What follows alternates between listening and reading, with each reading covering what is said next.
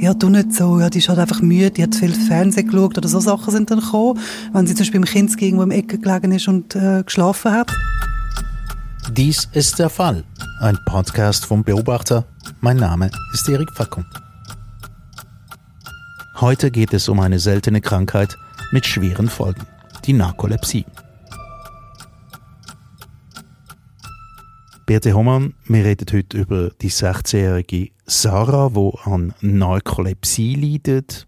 Machst du ihn zur Begriffserklärung am Anfang? Was ist denn Narkolepsie?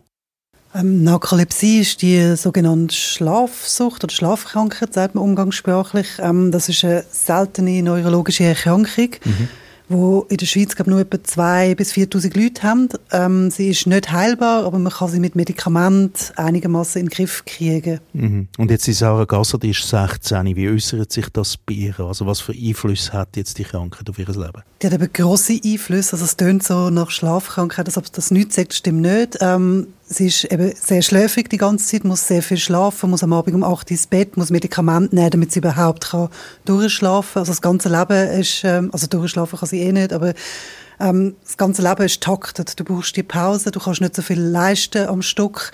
Dann hat man manchmal noch, wenn man starke Emotionen hat, kann das so Katapexien auslösen. Das heißt, es sind wie so Anfälle, wo man entweder zum Beispiel, wenn es ein kleiner Anfall ist, nur Gesichtsmuskeln so ein bisschen erschlaffen, aber ähm, wenn es schlimmer ist, kann es so weit sein, dass man mehrere Minuten den Anfall hat, bei vollem Bewusstsein und dann zum Beispiel zusammenfällt. Also wenn man Velo fährt, würde man dann umkehren. Also aus dem Blauen raus? Aus dem Blauen raus, ja. Und ausgelöst meistens durch Emotionen, also Lachen oder Angst oder irgendwas. Also mhm. ist noch mhm. schwierig, oder? Musst und gegen das hat sie natürlich jetzt auch Medikamente, aber man kann es nicht ganz wegkriegen. Du hast gesagt, das Leben ist total takt. Also ich ja. kann mir vorstellen, mit 16, ja gut, da bist du also vielleicht noch in der Ausbildung in einer Schule oder so, ja, das beeinflusst ja alles, was du machst. Extrem. Du hast eigentlich kein Sozialleben. Also, weil sie kann nicht am Abend in Ausgang, sie darf auch keinen Alkohol trinken, sie muss total aufpassen mit den Medis. Also, sie ist eigentlich ein Teenager ohne Teenager zu sein, was so das angeht. Also, du kannst mhm. nicht an eine Party, du kannst eigentlich nichts, weil sie kann fast nie allein hin, weil eben so ein Anfall kommen kann und ähm, es ist dann hilflos. Aber was ist denn mit der schulischen Ausbildung oder sonstigen Ausbildung? Auch das ist schwierig. Sie hat äh, extrem viel in der Schule gefehlt, weil sie dann eben die Schlafanfälle hat und es einfach nicht gegangen ist, auch die ganze Belastung. Und dann, bis die Abklärung kam, was sie wirklich hat, ist halt auch sehr, sehr lang gegangen. Da muss man mit Uniklinik, ins Schlaflabor, immer wieder testen, Medikamente testen. Also sie hat total viel gefehlt in der Schule. Mhm. Weiß man dann etwa ungefähr, wie viel sie schlafen muss pro Tag? Auf 24 Stunden? Uh, das weiß ich jetzt nicht genau, aber viel und vor allem eben regelmäßig. Also sie, jetzt hat sie am Morgen Schule und am Nachmittag hat sie dann wieder die Schlafpause. Und am Abend eben muss sie um 8 Uhr ins Bett, um ein paar Stunden können schlafen, Medis wieder nehmen, immer zur gleichen Zeit, äh, dann wieder ein bisschen schlafen, so. Aber wie viele Stunden das jetzt genau sind, können nicht sagen. Mm, aber recht viel auf jeden Fall. Ja. Und wenn das regelmäßig kommt, umso schwieriger, weil es gibt ja kaum irgendeine Arbeit oder auch eine schulische Betätigung, wo man, ja, so sporadisch mal teilnimmt. Genau. Ähm, genau. Ähm, Jetzt weiß man dann, woher die Sarah die Krankheit überhaupt hat? Oder gibt es da Vermutungen? Ja, das ist ein gutes Stichwort. Es ist ganz sicher, kann man das natürlich nicht sagen, aber bei ihr nimmt man stark an, dass es ausgelöst worden ist durch eine Impfung, die sie als Vierjährige, also als Kleinkind hat gegen die Schweinegrippe. Damals hat man das äh, empfohlen, weil ihre Mutter in einem Altenheim äh, geschafft hat, damit man, ja, dass sie das nicht weitergibt. Und ähm, es ist eigentlich, also in anderen Ländern so ist das untersucht worden und es ist ziemlich sicher, dass es dadurch ausgelöst worden ist. Sarah lebt in einer Familie ähm, und ich kann mir vorstellen, dass das Familienleben natürlich auch beeinflusst. Wie wächst sie denn auf, die Sarah? Sarah ähm, wächst mit ihrer Mutter jetzt auf, die ist alleinerziehend. Ähm, ihr Vater ist aus Afrika, aber der ist nicht mehr da schon lange. Also sie macht das Alleinmutter und sie hat noch zwei Halbschwestern, die sind aber einiges älter und die älteste ist schon länger ausgezogen und die andere ist jetzt auch schon ausgezogen. Also sie lebt mit ihrer Mutter zusammen. Mhm äh, auf dem Land in einer ganz kleinen Wohnung, in einer Zwei-Zimmer-Wohnung, ähm, weil sie sich auch nicht mehr können leisten können, weil eben die Mutter ergänzende Sozialhilfe bezieht. Weil, äh, dass sie sich dann immer mehr hat müssen um Sarah kümmern, hat sie auch nicht mehr voll können arbeiten und es ist einfach nicht, nicht anders gegangen. Mhm. Das ist aber eine schwierige Situation für eine Familie. Sehr schwierig, ja. Also gerade für die Frau, ja. die noch alleinerziehend ist. Jetzt kommt sie auch noch Hilfe über Sarah. Also jetzt kommt sie Hilfe über, ja, aber das ist eigentlich neu. Also das haben sie eigentlich alles selber gemacht, weil von der Schule und also von der obligatorischen Schule ist ihr eigentlich von den meisten nur sind ihre Steine weggelegt worden. Also natürlich hat es einzelne Lehrpersonen gehabt, wo, die das verstanden haben und unterstützt haben, aber im Großen und Ganzen eigentlich nicht. Die Behörde hat sich dann eingeschaltet, weil es eben eine seltene Krankheit und hat gemeint, sie wissen, wie es ähm, richtig ist für Sarah, ohne mit ihr zu reden oder mit ihrer Mutter. Ähm, also von dem her, nein, sie hat da nicht viel Hilfe gekriegt. Mhm. Oder gar nicht eine seltene Krankheit. Das heißt, äh, dort ist schon mal ein, ein Hund begraben, oder wenn man so will, weil das ist für die meisten Leute ja nicht so ganz begreiflich. Ich würde sagen, ja. Und das Problem ist eben, dass es oft sehr lang geht, bis nachher, also jahrelang, bis man eine Diagnose hat. Und in dieser ganzen Zeit ist sie immer, ja, du nicht so, ja, die ist halt einfach müde, die hat viel Fernsehen geschaut oder so Sachen sind dann gekommen. Wenn sie zum Beispiel im Kind irgendwo im Ecke gelegen ist und äh, geschlafen hat. Was natürlich ziemlich frech ist, oder so. Mhm. Jetzt, und im Nachhinein eben weiss man ja warum. Und dass das gar nicht irgendwie war, weil sie einfach so schnell müde ist. Mhm. Aber oft, ja wie oft, eben bei seltenen Krankheiten weiß man einfach zu wenig und die Lehrpersonen wissen zu wenig, Behörden wissen zu wenig und statt sich genau zu informieren oder vielleicht mit Fachleuten zu reden, wird einfach irgendetwas gemacht, um das mal salopp zu sagen.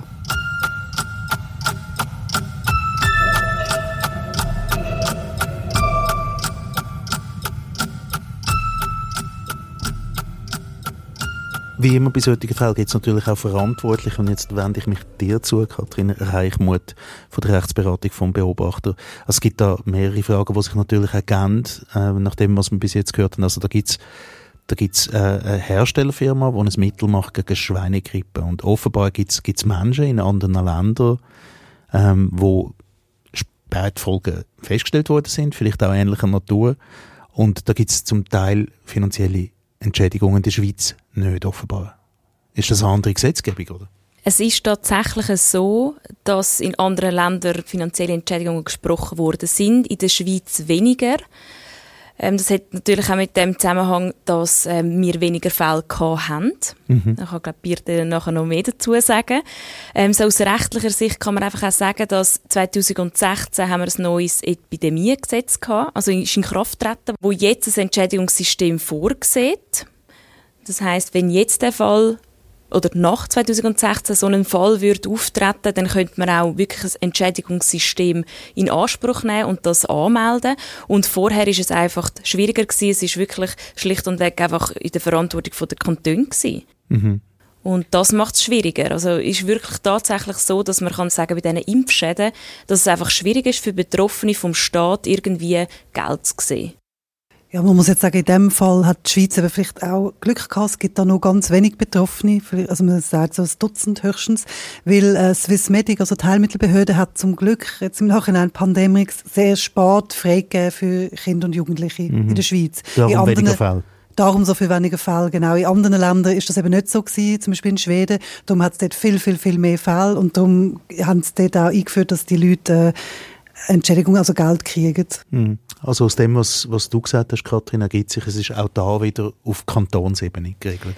Ist es gewesen damals, jetzt eben neu nicht und ähm, es läuft jetzt reibungsloser mhm. und man kann das einfach zentralisiert behandeln und man sagt ja im Fachjargon nicht Schäden, also Impfschäden, sondern man sagt einfach unerwünschte Wirkungen von einer Impfung. Also Nebenfolgen.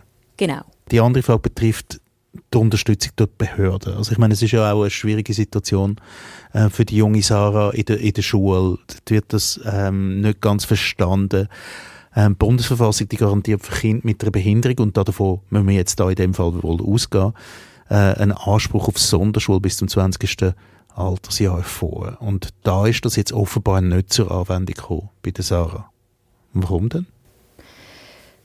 Das ist auch wieder Zuständigkeit der Kantone. Also die Bundesverfassung gibt den Anspruch und sagt, okay, ausreichende Sonderschulung für ähm, Kinder mit einer Beeinträchtigung bis zum 20. Lebensjahr. Das mhm. sagt die Bundesverfassung und nachher überlässt es den Kanton, was sie damit machen.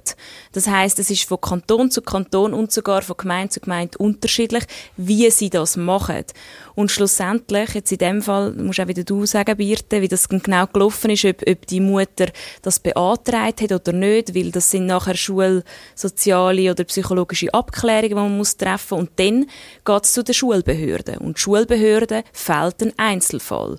Und das ist ein Laiengremium. Das mhm. dürfen wir auch nicht vergessen. Ja, es war da auch so gewesen. Also eben, man hat festgestellt, dass, also dann, wo man gewusst hat, ähm, das war erst mit 14 oder so, dass man gewusst hat, was sie eigentlich hat, dann hat sich dann die Schulbehörde, ähm, hat, hat sich eingeschaltet Und gefunden nach der obligatorischen Schulzeit, also sie hat ja die geschafft, muss man sagen, finde ich mega, oder? Nachdem ja, ist eine es ist eine Riesenleistung. Also die hat sie geschafft und, und zwar nicht schlecht, aber sie hat natürlich sehr viel gefehlt. Das heißt, ihr Potenzial wäre eigentlich höher, oder? Und das ähm, die junge Frau hat immer gesagt, sie will später studieren, sie wird, glaube Gerichtspsychiaterin oder so etwas werden. Das war immer schon ihr Traum gewesen. Und ähm, die, die sie kennen, wissen auch, dass sie das, dass sie dieses Potenzial hat. Aber die Schulbehörde geht halt dann nach dem Schema X vor und sagt, ja, nein, die hat eine seltene Krankheit dabei, also eben eine Behinderung. Die muss abgeklärt werden. Sie muss zuerst, es ist schwierig für sie, sie kann nicht gerade in eine Lehre, wir müssen da müssen eine Anschlusslösung finden. Also muss sie abgeklärt werden ähm, und in ein Sonderschulheim. In dem Kanton, wo sie ist, hat es dann eine Liste gegeben mit etwa sechs aufs Heim. Also sie müssen weg von daheim. Ähm, was mega schwierig ist, weil sie ist sehr, sehr angewiesen auf ihre Mutter, die eben die Medikamente gibt und ihre hilft, mit dem ganzen Alltag fertig zu werden. Dann haben natürlich die beiden gesagt, nein, weil man hat sie ja nicht gefragt in dem Sinn, sondern gesagt, ähm, sie, Frau Grasser, also die Mutter, sie müssen das, das unterschreiben und dann bestimmen wir, wo ihre Tochter ankommt. Ähm, mit der Vergangenheit, die die Mutter hat, also eben ähm, als Kind von Verdingkind, hat sie eine gewisse Skepsis dem Staat gegenüber und ich verstehe das auch total gut. Ich würde auch nie unterschreiben, dass ähm, irgendjemand bestimmt, wo meine Kinder ankommen. Ähm, hat das nicht unterschrieben. Und damit ist das Ganze in Gang gesetzt worden, dass dann Behörden finden, ja, wenn ihr das nicht unterschreibt, zahlen wir eh nichts, weil das gehört dazu und sie muss einfach in eine Sonderschule. Mhm. Aber ist, ist eine Sonderschule überhaupt der richtige Ort für jemanden, der die Sekundarschule äh, absolviert hat und eigentlich gern studieren möchte?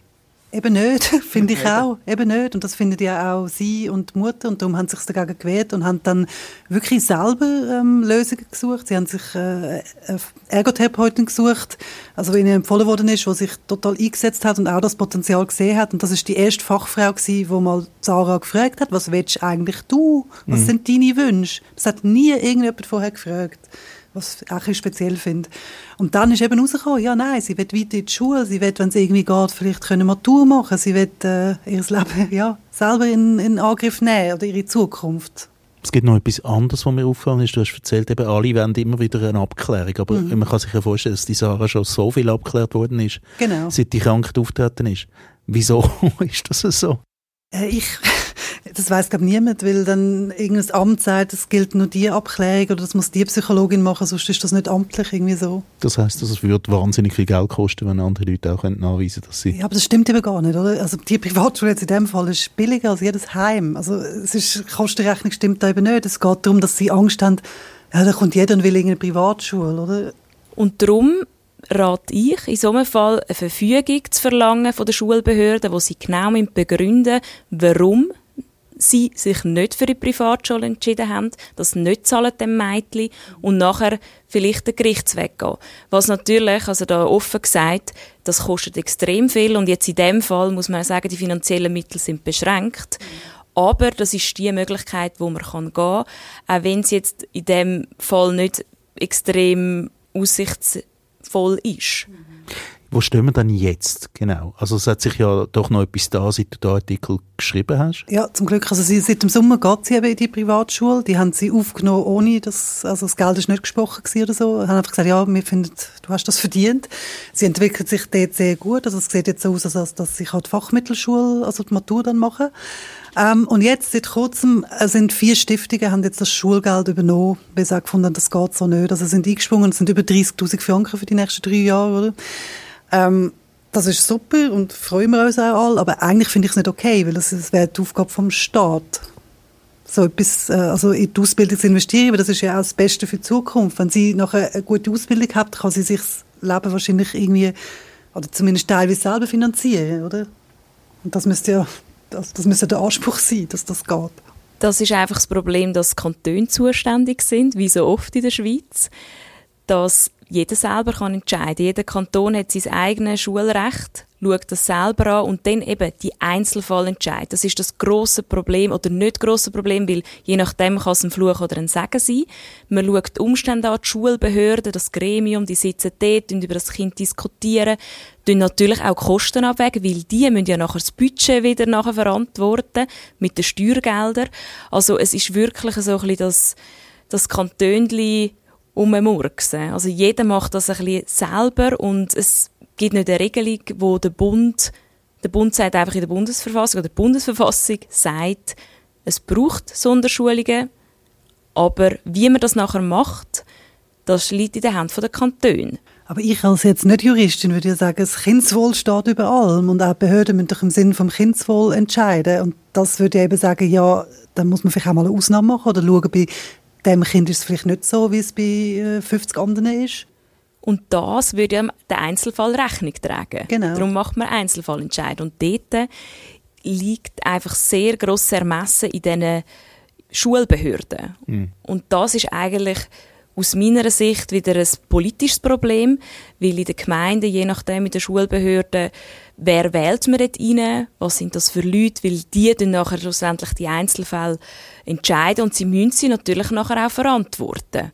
Also mir ist einfach ein Wort aufgefallen, das da anpasst. Äh, vorhin haben wir gesagt, irgendwie äh, die Schulbehörde entscheidet, ob so eine Schulausbildung nötig ist. Und das ist auch wieder so ein recht ein schwammiger Begriff darunter. Wer entscheidet dann, was, was eigentlich genau nötig ist? Eben sind die Abklärungen. Also die tausenden Abklärungen, die man ähm, in den Schulen macht, schulpsychologische Abklärungen, ähm, wo man das Kind vorbeischickt und dann machen sie erste Testlis und das ist extrem teuer. Also das kostet den Steuerzahlerinnen und Steuerzahler extrem viel und sie sind sehr wichtig und anhand von dem entscheiden dann die Schulbehörden.